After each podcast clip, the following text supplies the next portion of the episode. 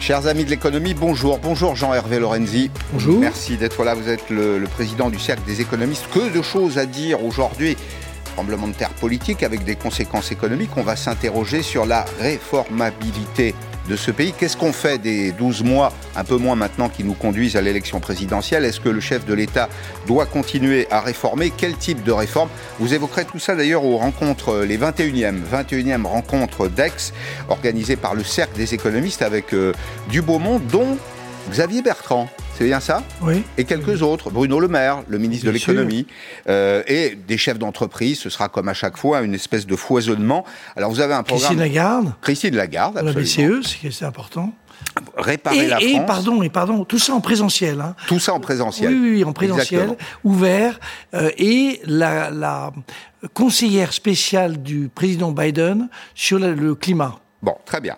Réparer la France, repenser le capitalisme, vaste programme, vous ne manquez pas d'ambition, mais nous sommes au lendemain du deuxième tour des élections régionales, des sortants plébiscités, une droite euh, solide, la gauche socialiste, euh, je pense à la Nouvelle-Aquitaine et à l'Occitanie, elle aussi solide, une gauche euh, dans les autres régions plutôt éparpillée, dominé par les écologistes, euh, à l'exception des, sortants. Donc il y a un certain nombre de surprises qu'on va évoquer ensemble.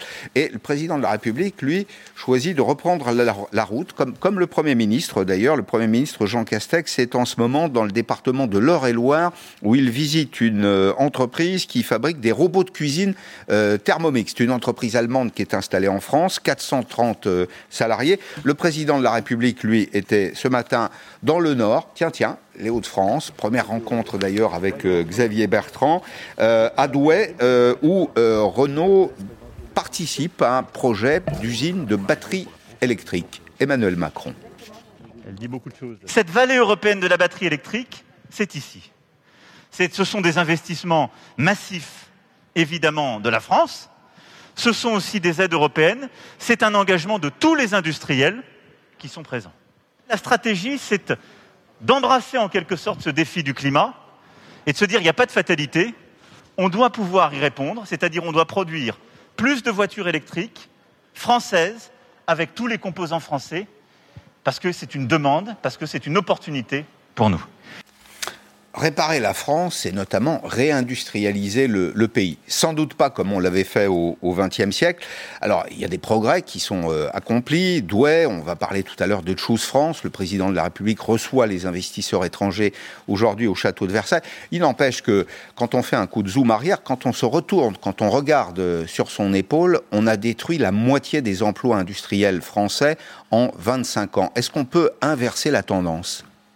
Si on n'inverse pas la tendance, l'année prochaine, ça va tanguer en, en, pour l'économie française. En un mot, on va avoir une reprise, ça tout le monde le sait, il n'y a pas besoin d'être un prix Nobel d'économie pour l'imaginer. Il y a beaucoup d'épargne, donc elle va se consommer, il va faire beau, les gens vont euh. Je rappelle juste que quand on achète des biens durables en France, un euro de biens durables, c'est 80 centimes qui partent à l'étranger, c'est importé. Quand on achète des téléviseurs, on dit formidable, des ordinateurs, des trucs, etc. C'est bon pour les commerçants, mais et tant mieux pour eux. C'est pas du bon PIB, ça. C'est pas du c'est pas du bon PIB. Il y a un moment où, où le but c'est, euh, je veux dire, de pas revenir à 2019, c'est-à-dire à 6 millions de chômeurs ou de quasi-chômeurs et 9 millions de pauvres. Quand même pas ça le but d'une société. Et donc là où ça a vraiment euh, pris le caractère absolument dramatique, c'est dans l'industrie. On a encore perdu l'année dernière. Ça, c'est le truc très inquiétant. C'était une étude de COREX et Code.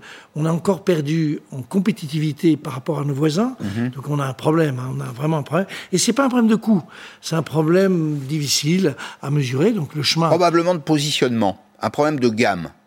L'offre, l'offre française ne correspond pas à la demande des, des pays euh, qui achètent euh, la production industrielle.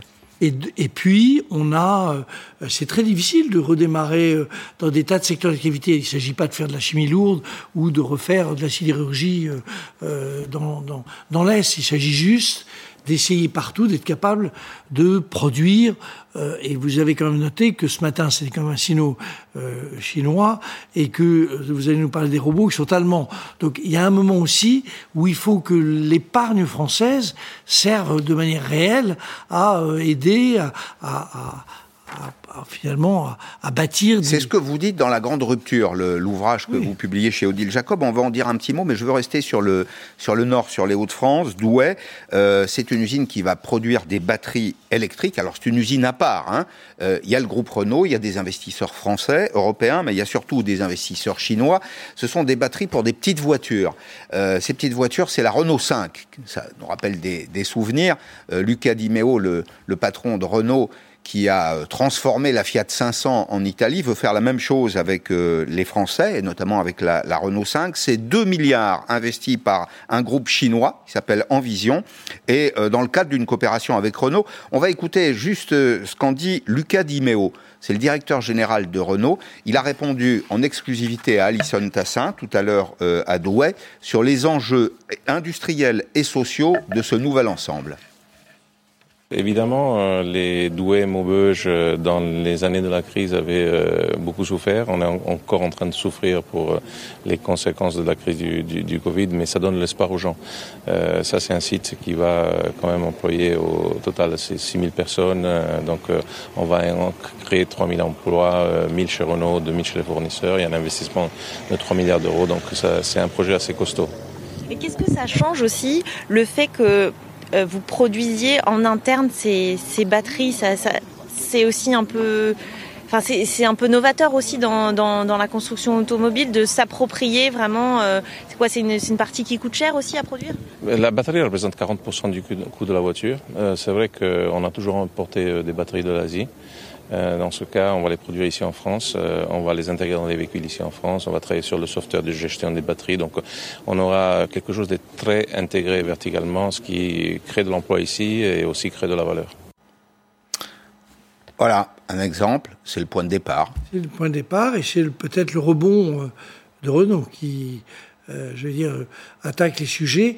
en fait, le, la base, c'est le groupe chinois c'est une, avait racheté la filiale batterie de Nissan. Mhm. on, est bien dans une logique qui est inscrite dans, l'histoire, mais c'est bien. Il y a la même chose. Euh, le président de la République a dit euh, c'est là où on fait, c'est la vallée de la batterie. Non, il y a aussi les batteries de Stellantis Total qui, ont, qui vont se développer dans cette entreprise qui s'appelle ACC et qui vont faire aussi batteries pour le groupe, euh, pour le groupe Stellantis. Alors, est-ce qu'on ne se paye pas de mots d'une certaine façon? Les batteries électriques, on nous dit que la voiture électrique, c'est euh, l'avenir de la, euh, de la voiture pour le 21e siècle. L'Asie représente à elle seule 80% euh, du, de la capacité de production, de la production actuelle des, des batteries électriques dans le monde, et la, la, la France, c'est 3% c'est tout à fait euh, ridicule. Euh, on est toujours dépendant des terres rares. Bon, c'est formidable de créer des, filières euh, industrielles. Encore faut-il avoir les moyens d'aller jusqu'au bout. Et là, manifestement, il y a un plafond de verre. Oui, mais j'allais dire que c'est un peu la réaction qu'on a. On part de très bas. C'est un effet piscine dans cette opération. On n'a quand même pas du tout, depuis 20 ans, 25 ans, managé quoi que ce soit dans le secteur industriel français. Euh, bon, euh, les Français en, ont pris conscience. le président de la République, euh, sur ce point-là, est tout à fait positif, enfin, je veux dire, utile, parce qu'il a, il a pris conscience du fait qu'il fallait vraiment qu'on bouge. Alors voilà, c'est le redémarrage, on démarre, on est 3%. Si on devient 5% dans deux ans, c'est bien. il faut arriver à, à suivre nos amis allemands. Nous, on en fait deux, les Allemands font cinq. Donc il faut quand même qu'on fasse, euh, on, soit lucide sur. C'est ça, réparer la France? C'est un bout de réparer la France. Réparer la France, c'est de la remettre dans la compétition mondiale normale. Alors c'est très curieux, pourquoi est-ce que ce pays, euh, qui a quand même une très vieille histoire industrielle, qui adore l'industrie, qui adore... Pourquoi c'est incroyable? Pourquoi en 20 ans, euh, au fond, on a vécu sur cette idée qu'on allait devenir un pays de tourisme, de, de, de, un peu de luxe? Le luxe a très bien réussi. Et puis, euh, peut-être euh, de, de services, en fait.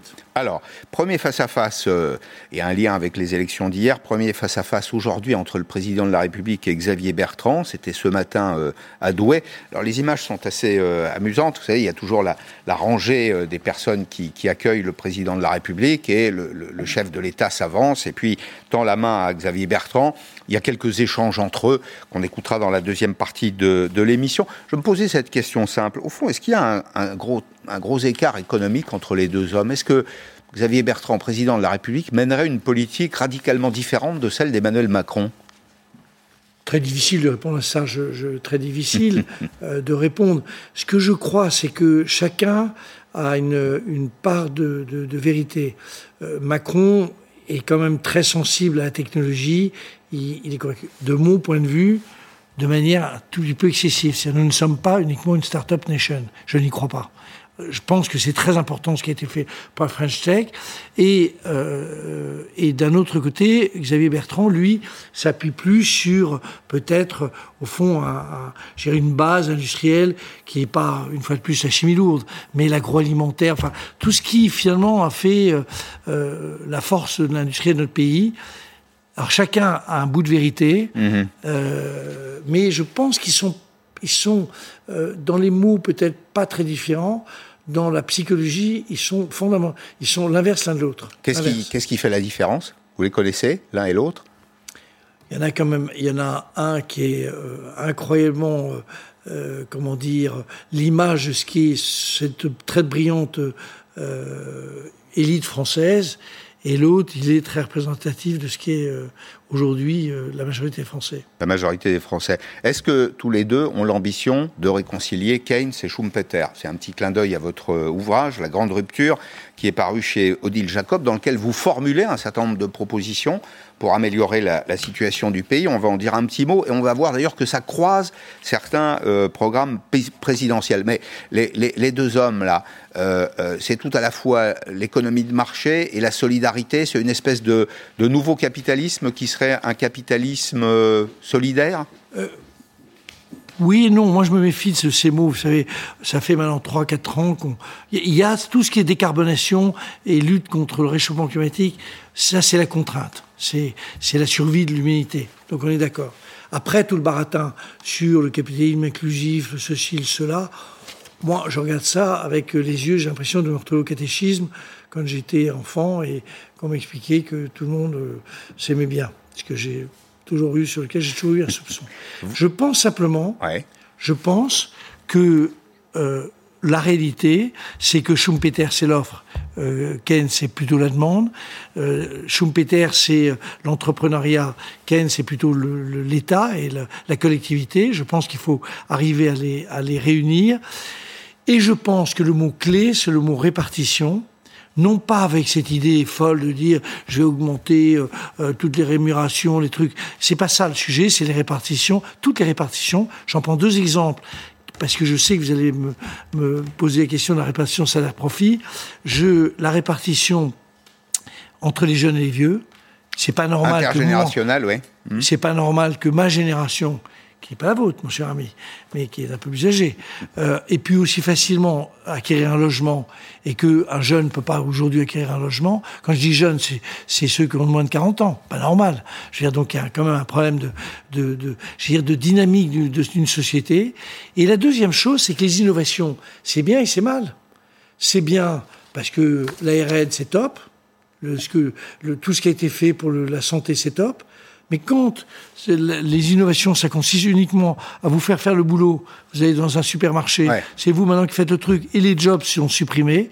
Et tout ça pour que vous ayez finalement une concentration et un- une monopolisation entre des mains de quelques entreprises, c'est le cas des GAFA. Moi, je vais vous dire, ça, c'est pas bien. Alors, Donc, vous- parlez- c'est- pas messianique, c'est pas le bien dans l'absolu. J'en- J'entends, j'entends bien, mais alors euh, réconcilier la demande, l'innovation, euh, à vous lire, tout est affaire de répartition. D'ailleurs, c'est le réglage du curseur hein, qui fait euh, la différence entre peut-être Xavier Bertrand et Emmanuel Macron et, tous les autres, d'ailleurs, qui seront candidats à l'élection présidentielle l'an prochain. Euh, sur la répartition euh, des revenus entre profit et salaire, vous dites il faut correctement répartir entre les deux. Vous oubliez quand même un acteur qui s'appelle l'État, qui en prend à chaque fois une grande partie. Est-ce que c'est pas là qu'il y aurait des économies à faire? De, Bien entendu, mais vous ne me piégerez pas là-dessus. Non, non, c'est pas un piège, c'est une question. non, non, c'est une lecture. il se trouve que corrélation ne veut pas dire d'ailleurs causalité. En un mot, c'est que c'est pas totalement euh, ça n'explique pas tout. Mais quand vous regardez les États-Unis, pas tellement la France, parce que la répartition, c'est un profit. Vous avez, en réalité, on dit qu'on passe de 32, on doit passer de 32 à 29, voilà. Mais vous prenez les États-Unis, vous voyez qu'ils passent en gros en 10 ans, euh, 10-15 ans de, de en gros du tiers. Ça a toujours été un tiers, de tiers. Un tiers profit, deux tiers rémunération du travail. Quand on voit qu'il passe de de 32, 33 à près de 40, vous apercevez que la croissance faiblit. Donc, et que est-ce que nous, on est chargé de régler les problèmes des Américains? La réponse est non, Jean-Hervé Lorenzi. On n'a pas, pas, cette, pas cette ambition. La France reste un pays très partageur. Je suis d'accord avec vous. C'est la raison pour laquelle je dis que dans les répartitions que nous avons à traiter, les six répartitions qu'on évoque, qu'évoque ce livre, euh, en fait, celle sur laquelle il n'y a pas tellement à bouger, c'est la répartition salaire-profit, avec juste une nuance. C'est deux, deux nuances. La première, c'est qu'il y a quand même beaucoup de gens qui franchement, gagnent pas bien leur vie. Et, euh, euh, moi, la petite caissière, alors ils sont en train de la supprimer, mais je trouve que il faut quand même que les gens puissent vivre. On est un pays riche, donc. Euh, et deuxième aspect, c'est quand vous prenez soit les jeunes. J'ai été frappé d'un chiffre. Les jeunes pendant le confinement, un, un tiers des jeunes, se, disons, se restreignaient sur le plan alimentaire. C'est pas top pour un pays qui est riche. Et quant aux vieux, moi je suis un retraité c'est vrai que les, retraités, en moyenne, sont tout à fait satisfaisants. Il y a peut-être même un peu à, mhm. euh, reprendre un peu. Euh, mais euh, il y a quand même la vieille dame au sixième étage qui descend s'acheter du canigou ou du ronron. C'est pas top non plus. C'est pas, en tout cas, c'est pas digne du pays. le, président, le président de la République, donc ce matin dans les, Hauts-de-France, cet après-midi au, château de Versailles, et ça fait un écart euh, euh, significatif pour Choose France. Alors, euh, j'aime pas beaucoup les, anglicismes, c'est choisissez la France. En réalité, le président de la République, c'est 22 projets pour un montant d'investissement de l'ordre de 3 milliards et demi d'euros, 7000 emplois en 3 ans. C'est le plan de route qu'il s'est fixé. Dans la réunion de cet après-midi, alors vous avez une centaine de chefs d'entreprise. Souvent, ce sont des dirigeants de groupes internationaux qui ont choisi ou qui peuvent choisir de venir investir en France. La France est attractive d'ailleurs pour les investisseurs étrangers. C'est le premier choix des investisseurs étrangers, selon le, baromètre euh, Ernst Young, devant le Royaume-Uni et l'Allemagne. L'enjeu, c'est donc de séduire la communauté de ces investisseurs, ceux qui ont l'argent, peut-être américains d'ailleurs, de montrer que la France est pro-business. Camille Baron euh, est sur place. Et oui, c'est bien ça. Et si vous me euh, permettez l'expression, Pascal Macron, en fait, aujourd'hui, il joue un petit peu le euh, VRP euh, de la France. Hein. Il a invité près de 120 patrons, alors des Américains, des Européens, des Japonais, même ici au château de Versailles pour la quatrième édition de ce sommet. Et l'objectif, bien sûr, eh bien, c'est de les convaincre d'investir ici au maximum en France. Alors, parmi les thématiques, il y en a une, notamment, c'est l'innovation dans le secteur de la santé. Ça suit forcément la crise du Covid qui est au cœur des discussions ici. Et vous l'avez dit, on a cette première annonce, euh, près de 3,5 euh, milliards d'euros d'investissement. Ça fait 7000 euh, emplois créés ici en France. Mais l'objectif de ce sommet, il est économique bien sûr, mais aussi très politique, puisque Emmanuel Macron, ici, il vient mettre en avant le bilan de sa politique économique. Il était dans une usine de Douai ce matin, une usine de batterie électrique pour la même raison. Et l'Elysée nous le martèle, la France, c'est le premier pays en termes d'attractivité de l'économie. Donc pour Emmanuel Macron, aujourd'hui, pour faire oublier un petit peu, pour tourner la page en tout cas euh, le bilan euh, des euh, régionales hier soir avec des résultats pas très bons pour la République en marche et puis pour regarder aussi vers l'avenir, vers cette présidentielle de 2022 qui occupe déjà les esprits ici. C'est vrai que les, c'est vrai que les résultats du, des listes l'AREM ne sont pas, sont pas excellents. Est-ce que, pour autant, Jean-Hervé Lorenzi, selon vous, euh, le, président de la République est prisonnier de ce, résultat? Est-ce qu'il doit arrêter de réformer On va dire un petit mot des retraites, il y a l'assurance chômage, enfin, il y a deux, trois chantiers sur la table qui méritent d'être conduits à terme. C'est pas son intérêt d'abord politique, parce que si euh, il laisse tomber, comme il est quand même son image positive, c'est l'image du réformateur, du jeune, euh, du jeune international qui a la pêche et tout. Je veux dire, honnêtement, il vaut mieux qu'il se présente pas. Donc ça, c'est l'aspect politique et l'aspect. Alors l'intérêt du pays, c'est que si on ne bouge pas euh, sur un certain de sujets, euh, et pardon de le dire, mais notamment ce que le curseur des répartitions, euh, y compris comment est-ce que je finance et j'aide à financer de, l'investissement, comment je change, ce qui moi m'inquiète un peu plus que le château Versailles, c'est très bien. Enfin, et on a quand même beaucoup dans de, de, de, centres de recherche publique, le CEA, le, C, le CNES, l'INSERM, et je peux en citer une dizaine comme ça, franchement, il faudrait regarder un peu pourquoi est-ce que ça ne donne pas, beaucoup de résultats. Mais euh, tout ça pour dire qu'il faut évidemment continuer à réformer. Il faut le faire sans créer de, de, de climat trop tendu. Je vais en prendre un exemple. Je suis convaincu qu'évidemment les réformes, les retraites seront réformées. Je veux dire, je vous rappelle qu'elles ont été réformées quatre fois depuis depuis Balladur. Mhm. Donc euh, c'est quand on dit ce pays pas réformable, c'est une, ça fait partie des des, des, des, idées toutes reçues qui ne sont euh, simplement il faut le faire de manière maligne. Il se trouve qu'il y a un totem. Je ne pas rien, c'est comme ça. Mhm. On a tous des totems. L'âge de départ à la retraite fixé là, c'est euh, 60 ans, 62 ans il se trouve que c'est un problème. Juste un mot, d'ailleurs, on a, on a, résumé les choses là, je, je, vous le montrer à travers une infographie. Il y a, cette rumeur, je ne sais pas si c'est une rumeur, euh, un bruit, en tout cas c'est des échos. On va dire que ce sont des échos gouvernementaux qui disent que bon, il y a deux écoles aujourd'hui au gouvernement, ceux qui euh, estiment que le président de la République réformateur doit continuer à réformer, à défaut il va perdre euh, ceux qui le soutiennent, et puis il y a ceux qui disent attention c'est dangereux, mais on va voir que le projet, la géographie générale du projet de réforme des, retraites tel que est imaginé aujourd'hui dans les cercles du pouvoir et pas un changement absolument radical, ce serait le passage en droit de 62 à 64 ans. 62 ans, c'est l'âge légal. On passerait à 64 ans. Mais, mais regardez, c'est la deuxième ligne qui compte. Les régimes spéciaux seraient maintenus. Pourquoi? Parce que c'est là qu'il y a un risque d'incendie. Et les premières générations concernées euh, seraient celles euh, nées euh, à partir de 1961 ce qui nous exclut, vous et moi. Euh, mais bon, écoutez, c'est une, c'est une réforme, c'est une réforme simple. C'est une réforme simple. Euh, oui, moi j'aurais tendance à dire, on se fonde plutôt sur les annuités. C'est beaucoup plus intelligent les annuités. Mmh. Vous savez qu'on a quand même un système qui est d'une complexité. Euh, la réforme euh, qui avait été proposée, euh, honnêtement, à la fin, plus personne n'y comprenait absolument rien. Ouais. Avec le régime pivot, le truc, le... enfin, plus personne n'y comprenait rien. Moi, je pense qu'il faut euh, avoir, évidemment, qu'on va allonger et augmenter le nombre d'annuités, c'est une évidence. Je pense qu'il faut prendre en compte, euh, j'allais dire, la nature même. Alors, il y a un système qui est très simple, c'est des métiers. Mmh ont une durée de vie, les gens ont une durée de vie prévisible, donc euh, c'est normal que les gens qui ont une durée de vie plus courte, bah on part plus tôt. On part plus tôt, c'est normal sûr. tout ça. Et, et, ceux qui ont démarré très tôt le boulot, eh ben on les, les on prend des annuités. J'aime pas bien l'histoire de, l'âge bon. de l'âge de D'accord. Merci Jean-Hervé Lorenzi. Je renvoie aux rencontres d'Aix, 21e rencontre d'économie d'Aix, organisée par le Cercle des économistes avec un parterre de tous ceux qui font l'économie, chefs d'entreprise, euh, dirigeants, syndicalistes, vraisemblablement. Euh, c'est ce week-end, ce week-end à Aix. Avant de euh, d'entamer la deuxième partie de cette émission, un spectaculaire incendie dans une station de métro londonienne. Cette station de métro s'appelle Elephant and Castle. ce sont des images qui nous parviennent via Twitter. Alors c'est une explosion très significative. À chaque fois qu'on voit de la fumée, une explosion, évidemment, on se pose de nombreux nombreuses questions.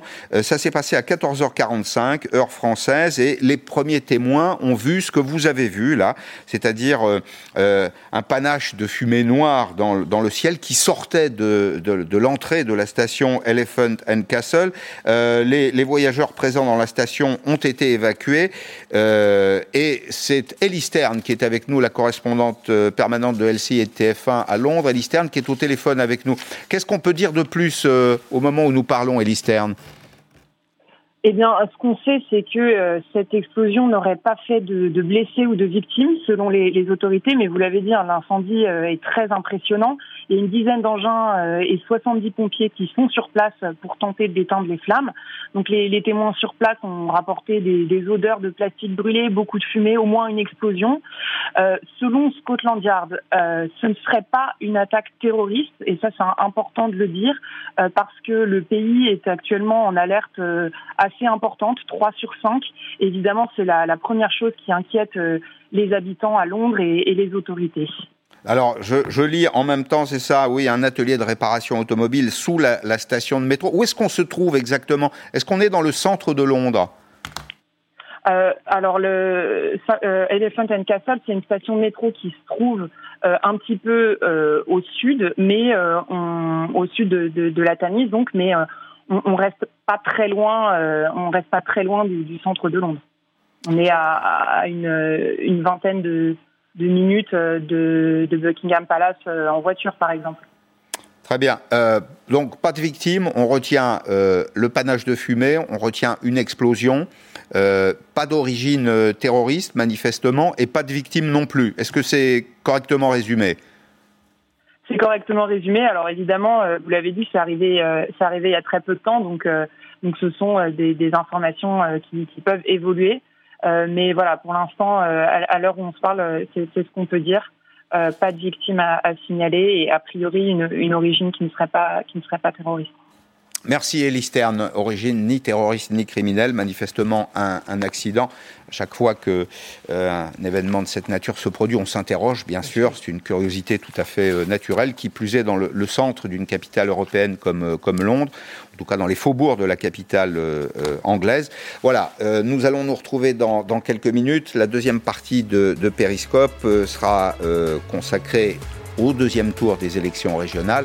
On s'interrogera aussi sur les conséquences euh, économiques, sociales, euh, qui est sur la rampe de lancement finalement pour, euh, pour 2022. Vous allez voir qu'ils sont plusieurs. Je vais recevoir Bruno Cotresse, qui est chercheur au CNRS, au Centre de recherche de politique de Sciences Po. A tout de suite.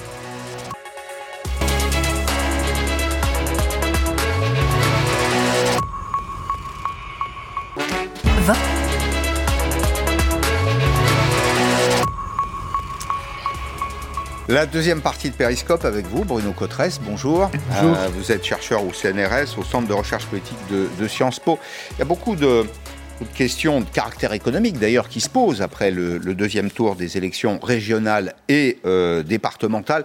Il y, a, deux, trois petites bizarreries d'ailleurs dans le domaine des départementales. On a beaucoup parlé des régionales. le département du Puy-de-Dôme, euh, passe à droite, alors que c'était un bastion euh, socialiste. Et puis j'ai relevé, il y en a beaucoup d'autres bien sûr, un deuxième élément qui est que le Val-de-Marne, qui était le dernier département dirigé par le Parti communiste, change lui aussi de, de camp. Mais je, je voulais qu'on commence peut-être parce qu'il y a une dimension très incarnée dans ce qui s'est passé euh, hier et qui va au-delà, une dimension politique. C'était aujourd'hui à Douai, dans les, les Hauts-de-France, le premier vrai face-à-face euh, non pas au sens politique, mais dans la rencontre entre le président de la République et Xavier Bertrand. Félicitations Merci. Et heureux de se retrouver ici. C'est important qu'on ait réussi à faire reculer autant le FN. Je pense que c'est important, ça montre que quand on investit, on y arrive. Et l'abstention. Hein l'abstention par contre. Elle dit beaucoup de choses. On va tous en tirer les conséquences. Bon, on peut pas dire que c'était immensément chaleureux. Non, non, ils savent qu'ils vont être amenés à se retrouver. Et c'est la courtoisie républicaine au lendemain, d'une élection, c'est bien, c'est de bon ton, mais c'est sûr que c'était pas très chaleureux. Mhm. Vous pensez, vous, je posais la question tout à l'heure à Jean-Hervé Lorenzi, que le président de la République va continuer à réformer, c'est-à-dire gouverner jusqu'au dernier quart d'heure, selon une expression entendue dans les couloirs de Bercy je pense qu'il a intérêt à faire passer le message ou l'image qu'il veut réformer. Ira-t-il néanmoins jusqu'au bout d'un certain nombre de ces réformes les plus emblématiques qui sont à l'agenda? Euh, la question de l'assurance chômage, on voit que ça devient de plus en plus compliqué. Et puis sur les retraites, on voit que sur les retraites, ça louvoie. On ne sait pas bien où on en est aujourd'hui. Est-ce qu'on a totalement abandonné la fameuse retraite euh, à point, la fameuse réforme systémique? J'ai l'impression que oui, mais qu'est-ce que ça va dire sur le côté du paramétrage? De la réforme des retraites. On n'est pas très au clair pour le moment là-dessus. Le temps presse. Euh, pour Emmanuel Macron, il va devoir rendre des comptes sur son mandat, lui qui avait démarré avec un agenda très réformateur, des fortes ambitions. Et finalement, ces ambitions ont quand même rencontré en partie euh, la réalité compliquée du pays. Mmh. Ça, c'est de nature à décourager euh, les, ceux, tous ceux qui l'ont soutenu, qui l'ont élu comme président réformateur alors chez les Français qui soutiennent encore aujourd'hui Emmanuel Macron, l'image d'un Emmanuel Macron qui porte des réformes est très importante. Euh, quand on regarde les opinions des Français, on voit même que au fond, d'une certaine manière, c'est peut-être pas le fait qu'il ait des résultats qui importent aux yeux de ceux qui le soutiennent. Ce qui leur importe, c'est qu'il essaye de réformer la France et ils sont euh, convaincus qu'Emmanuel Macron, c'est celui qui peut essayer de réformer un pays, entre guillemets, impossible à réformer. Et cette image, elle compte beaucoup pour les soutiens d'Emmanuel Macron en face, donc, euh, aujourd'hui, euh, dans les Hauts-de-France, euh, Xavier Bertrand, qui apparaît de façon très significative maintenant dans les intentions de, vote. Est-ce que Xavier Bertrand, c'est tout à la fois, comme il le dit lui-même, l'arme anti-rassemblement national et l'arme anti-Macron? En tout cas, c'est le, c'est le segment, c'est la posture qu'il veut incarner. Et c'est sûr, que euh, Xavier Bertrand peut, à condition qu'il s'y prenne bien, on va voir ce qu'il va nous dire maintenant, il peut essayer d'incarner une droite qui ne ferait pas peur. C'est-à-dire une droite qui, sur le plan économique, se rapproche de la tradition du gaullisme social, une droite qui ne ferait pas peur non plus du point de vue des réformes de société. Et euh, j'ajoute qu'il peut incarner sur les traits de personnalité que intuitivement les Français lui prêtent, euh, quelque chose qui est de l'ordre de l'apaisement. Euh, la société française, la France vient de connaître depuis l'automne 2018 une série de crises presque non-stop. Ça fait depuis euh, l'automne 2018. Les jaunes, euh, la réforme des retraites, le conflit dans à la SNCF, n'oubliez pas ça, la réforme du statut des cheminots. Voilà, et de tout ceci, les Français retirent le sentiment un peu d'une perte de la boussole. On ne sait pas bien où on en est, pourquoi on est dans cet état-là, pourquoi on a connu cette série de crises à répétition. Il n'y a pas eu d'exemple en Europe d'une crise telle que celle des Gilets jaunes. Et donc, sans aucun doute, un candidat qui va vouloir incarner une forme peut-être d'apaisement de, la société euh, française. Et sans aucun doute, euh, j'imagine que la stratégie de Xavier Bertrand sera d'introduire ou d'instiller le doute. Est-ce qu'un deuxième mandat d'Emmanuel Macron, ça voudrait dire euh, non-stop sur les réformes? Mais lui, sa personnalité, assureur à Saint-Quentin, il a été élu, il a été ministre, et pas, pas un ministre secondaire, il a été ministre du Travail, ministre des, Affaires sociales, il a participé à des réformes euh, importantes. Qu'est-ce qui, qu'est-ce qui fait son originalité en, politique? Si je vous posais la question différemment, euh, est-ce que c'est quelqu'un avec qui euh, on a envie de prendre une bière? Vous savez, c'est ce qu'on disait de Jacques Chirac. C'est peut-être pas un président très très actif, mais c'est quelqu'un de sympathique, de proche. C'est sûr qu'il a compris que cette dimension de la proximité, était une dimension fondamentale pour l'élection présidentielle. Vous savez, il y a deux grandes dimensions de l'élection présidentielle. Il y a la dimension de la verticalité, faire chef, faire président. Aux yeux des Français, c'est éminent, c'est très important. Évidemment, mais il y a le Il fait chef, il fait président? Alors, à lui de nous le montrer. Euh, les Français connaissent peu euh, Xavier Bertrand sous cet angle-là. À lui de nous le montrer. Par contre, sur la dimension horizontale, la dimension de proximité, c'est vrai qu'il a une sorte un peu de crédit d'image. Là aussi, il va falloir voir pendant la campagne présidentielle, mise à l'épreuve, euh, comment cette euh, dimension de proximité qu'il veut incarner se traduit très concrètement. On va écouter une voix, c'est celle euh, du président des, LR, Christian Jacob, qui répond à cette question, la droite peut-elle se ranger derrière Xavier Bertrand? On gagnera parce qu'on aura la capacité de constituer une équipe de France. Personne ne gagne en solitaire, surtout pas une présidentielle. C'est un travail d'équipe. Il y a besoin de tout le monde.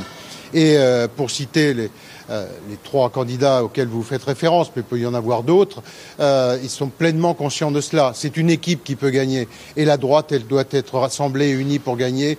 Et les uns et les autres, et notamment celui ou celle qui sera retenu, devra faire preuve de capacité de rassemblement. Donc ça, ça se construit dans la durée. C'est pour ça qu'il y a besoin d'un peu de temps pour le, pour le faire et que nous serons prêts au mois, de, au mois de novembre. Bruno Cotresse, euh, Emmanuel Macron n'est pas parvenu à dynamiter la droite française. Non, c'était euh, tout, le, projet, au fond, de ces derniers, de ces derniers mois, à travers ces élections euh, régionales et départementales, d'obliger d'une certaine manière la droite à mettre genou à terre, c'est-à-dire de devoir faire alliance avec la République en marche pour sauvegarder l'un des patrimoines les plus essentiels de la droite aujourd'hui, qui étaient ses exécutifs locaux. Et en, dehors de la région PACA, on voit que des personnalités éminentes de la droite ont pu se faire réélire brillamment, sans alliance, sans accord avec la République en marche. Donc ça n'a pas fonctionné effectivement. Et non seulement ça n'a pas fonctionné pour ces élections régionales, mais ça n'est pas sans conséquence sur les stratégies que vont avoir ces différents acteurs pour la préparation de la présidentielle. À votre avis, LR peut se ranger derrière Xavier Bertrand? C'est un jeu stratégique extrêmement intéressant qui est en train de se dérouler. Xavier Bertrand a battu une carte Il a indiqué qu'il ne serait pas candidat à une primaire. Il l'a réaffirmé à de très nombreuses reprises. Et du point de vue du jeu stratégique, c'est une position tout à fait euh, fondamentale. Car s'il y a une chose que les républicains ne peuvent pas se permettre, ça serait d'avoir Xavier Bertrand plus un candidat qui serait issu d'une primaire à laquelle Xavier Bertrand n'aurait pas participé. Ce serait tout simplement illisible, incompréhensible pour les électeurs. La droite française ne peut pas euh, davantage euh, accepter une situation dans laquelle elle serait absente du second tour, une deuxième fois, de l'élection présidentielle. Non, très durablement, une formation politique euh, qui se vit toujours comme la fondatrice de notre régime politique, la Ve République, deux fois sans deuxième tour de l'élection présidentielle, un résultat calamiteux aux élections européenne, ça ferait beaucoup en quelques années. Il est impératif pour cette formation politique, au minimum, qu'elle se mette en ordre de bataille pour bien figurer à l'élection présidentielle. Obligation de résultat à minima. Euh, L'AREM, la greffe ne prend pas, manifestement. Les Français ont élu euh, Emmanuel Macron, mais il reste un homme seul. Pas de représentation dans les territoires. Non, c'est le point faible de ce mouvement politique. Il faut quand même toujours rappeler que ce mouvement politique est de création récente. Euh, On est trop sévère, à votre avis? L'été 2016. Non, je dirais qu'il faut quand même rappeler que c'est une formation politique de création hmm? récente. Elle a euh, tout juste 5 ans. Elle, va fêter, elle a fêté ses 5 ans il y a quelques semaines. Mais néanmoins, c'est vrai que nous l'avions observé dans une grande étude que nous avions conduite avec un certain nombre d'autres chercheurs euh, sur les adhérents de la République En Marche que nous avions publié il y a un peu plus de deux ans. Et on voyait que la République En Marche, elle était soudée par la question de l'Europe, elle était soudée par la question de l'éducation, mais elle était soudée surtout par Emmanuel Macron, et que la République en marche, c'était Emmanuel Macron qui en était à la fois, on va dire, euh, le ciment, mais aussi qui en était le porteur. Donc pour les Français, ce qui est très difficile, c'est d'identifier qu'est-ce que c'est que la République en marche en dehors d'Emmanuel Macron. L'an passé au municipal, ils avaient essayé de, de développer ce qu'ils appelaient le progressisme municipal ça n'avait pas pris du tout et le progressisme départemental régional n'a pas davantage intéressé les Français. Si on fait le tour des, acteurs concernés par euh, ces, élections, il y a bien sûr le cas du Rassemblement euh, national trop seul pour y arriver, euh, confronté à un mur euh, infranchissable. Et d'ailleurs, au passage, puisque cette heure est consacrée à l'économie, est-ce que Marine Le Pen ne s'est pas, d'une certaine façon, normalisé l'abandon de euh, la sortie de l'euro, par exemple, un certain nombre de signes qui montraient que le, le, Rassemblement national copiait d'une certaine façon le, les grands programmes euh, notamment des partis de droite Quand on regarde de près le programme du Rassemblement national, on voit que des traits fondamentaux du programme du Front national d'avant continuent d'exister dans le Rassemblement national euh, d'aujourd'hui. Et par ailleurs, les Français continuent de percevoir euh, le Rassemblement national comme une formation politique qui est en progrès, qui est en dynamique, mais qui n'est pas exactement comme les autres formations euh, politiques. L'image de Marine Le Pen également, elle a beaucoup progressé en termes de, communication, de dégager l'image de quelqu'un qui veut vraiment être présidente de la, de la République. Par contre, elle continue de souffrir dans l'opinion d'un déficit d'image de est-ce qu'elle peut faire le job de présidente de la République. Est-ce qu'elle peut gérer le pays, c'est ça C'est la question qui se pose Est-ce qu'elle peut gérer le pays au moment de l'élection présidentielle? C'est une question qui, je crois, de manière tout à fait légitime et très importante, bien évidemment. Vous soulignez tout à l'heure euh, le problème peut-être de l'isolement de du Rassemblement national, et c'est vrai que la deuxième question qu'on peut se poser à propos du Rassemblement national, c'est si jamais Marine Le Pen gagne la présidentielle, mmh. avec qui? Gouverne-t-elle Quelle est sa majorité? Comment elle cohabite avec des collectivités locales qui ne sont pas Rassemblement national Donc ce seraient des questions auxquelles elle devra, ce seront des questions auxquelles elle devra répondre pendant la campagne. À gauche, cette fois-ci, les sortants PS reconduits n'êtes pas frappés par le fait que ni Alain Rousset, ni Carole Delga n'ont proclamer leur euh, appartenance au Parti socialiste tout au long de cette campagne. Ce sont plutôt des sortants, c'est-à-dire que ce sont des candidats qui ont été réélus sur la base d'un bon bilan, d'une bonne présence, d'une bonne politique. Au fond, ils ont été réélus sur leur euh, action. Écoutez d'ailleurs ce que disait ce matin euh, Carole Delga, c'était sur RTL. Elle prononce pas le mot socialiste, elle, elle dit « je suis la gauche écologiste et citoyenne ». Il faut avoir cette clarté et il faut aussi démontrer ce que c'est qu'un projet de gauche écologiste et, citoyenne. Et c'est pour de palabres et de l'action. Et c'est pour ça, Carole Delga, que vous avez refusé de vous allier avec la France insoumise. Mon projet n'est pas compatible avec les propos de Jean-Luc Mélenchon, avez-vous dit? Oui, bien sûr. On voit une, une dérive de Jean-Luc Mélenchon qui est vraiment très inquiétante. Les derniers propos sur le complotisme étaient tout simplement indignes. Alors Bruno Cotresse, comment la gauche peut se, réorganiser Une fois encore, si on rejoint le terrain de l'économie, on a euh, une gauche de gestion, c'est-à-dire dans les régions Alain Rousset, Carole Delga, il y a aussi des gens de droite, hein, mais puisqu'on parle de, la gauche, et puis bah, il, y a, une gauche qui présente un caractère un peu euh, révolutionnaire. Comment ces deux-là peuvent s'entendre ou se coaliser?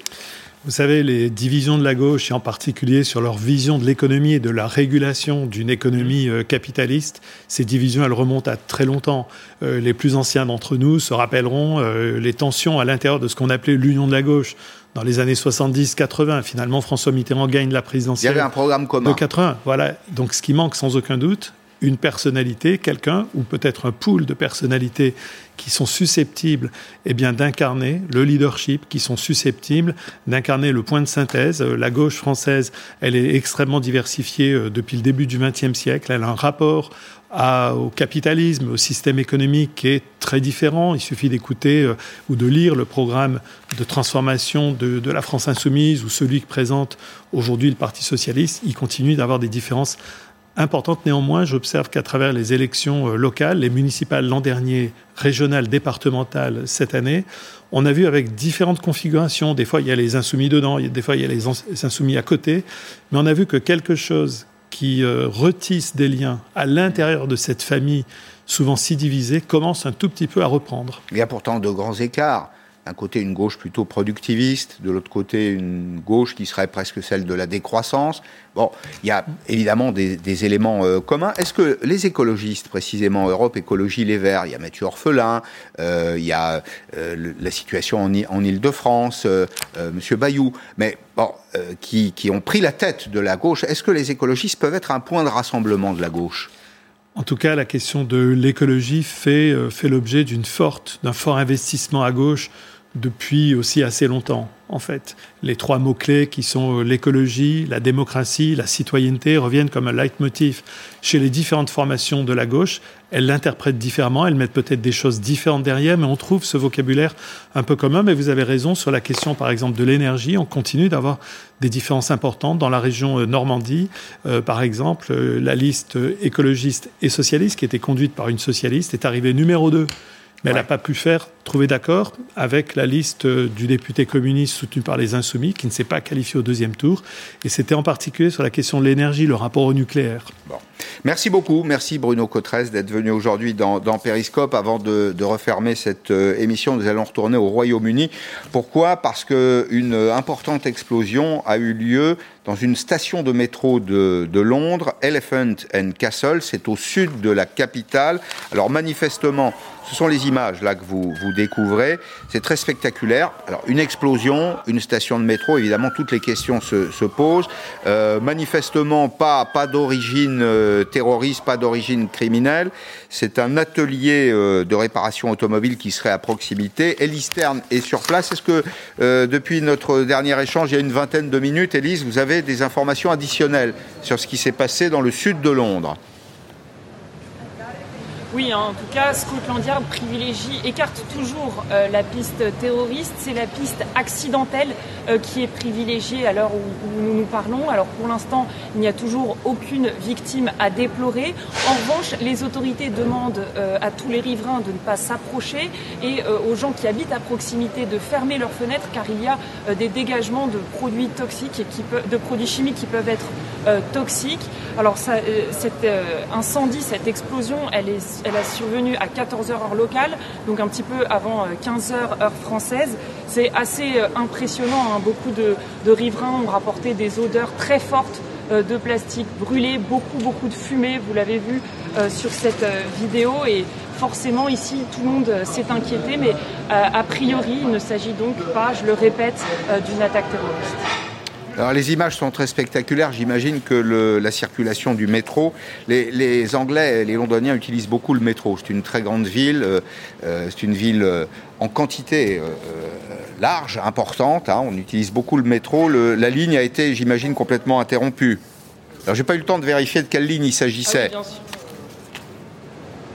euh, alors, il y, y, y, a deux lignes de, métro qui passent sur la, sur la station euh, Elephant and Castle et évidemment, euh, les, les, métros ne vont pas circuler et on sait que ça, pose d'autant plus de problèmes que la, capitale est partiellement déconfinée. Il y a donc beaucoup plus de personnes qui empruntent le métro en ce moment que, par exemple, au mois de mars où il y avait un, confinement beaucoup plus strict. Et vous l'avez dit, Londres, c'est une, une, grande ville, 9 millions d'habitants, donc forcément, ça va, ça, va ça va avoir un impact sur, sur le trafic aujourd'hui et a priori il n'y aura pas de rétablissement de la circulation avant euh, ce soir. Écoutez, je regarde les images en même temps que vous. Hein, c'est une, une actualité qu'on qu découvre ensemble. C'est extrêmement spectaculaire. Il est quasi miraculeux qu'il n'y ait pas de, victimes parce que l'explosion, le, ou alors elle était prévue. Ce qui est étonnant d'ailleurs, c'est qu'on voit sur les, images qu'on a actuellement à l'écran là, qu'il y a des personnes qui sont à distance de la station de métro, comme si elles attendaient d'une certaine façon une, explosion. Enfin, c'est quasi miraculeux qu'il n'y ait pas eu de victimes. Que la station avait été évacuée préalablement? Alors, selon les informations euh, dont nous disposons, euh, non, la station de métro aurait été évacuée plutôt euh, une, fois, une fois cette explosion retentie. en tout cas, il n'y a pas de, il ne s'agirait pas de quelque chose qui était, qui était prévu.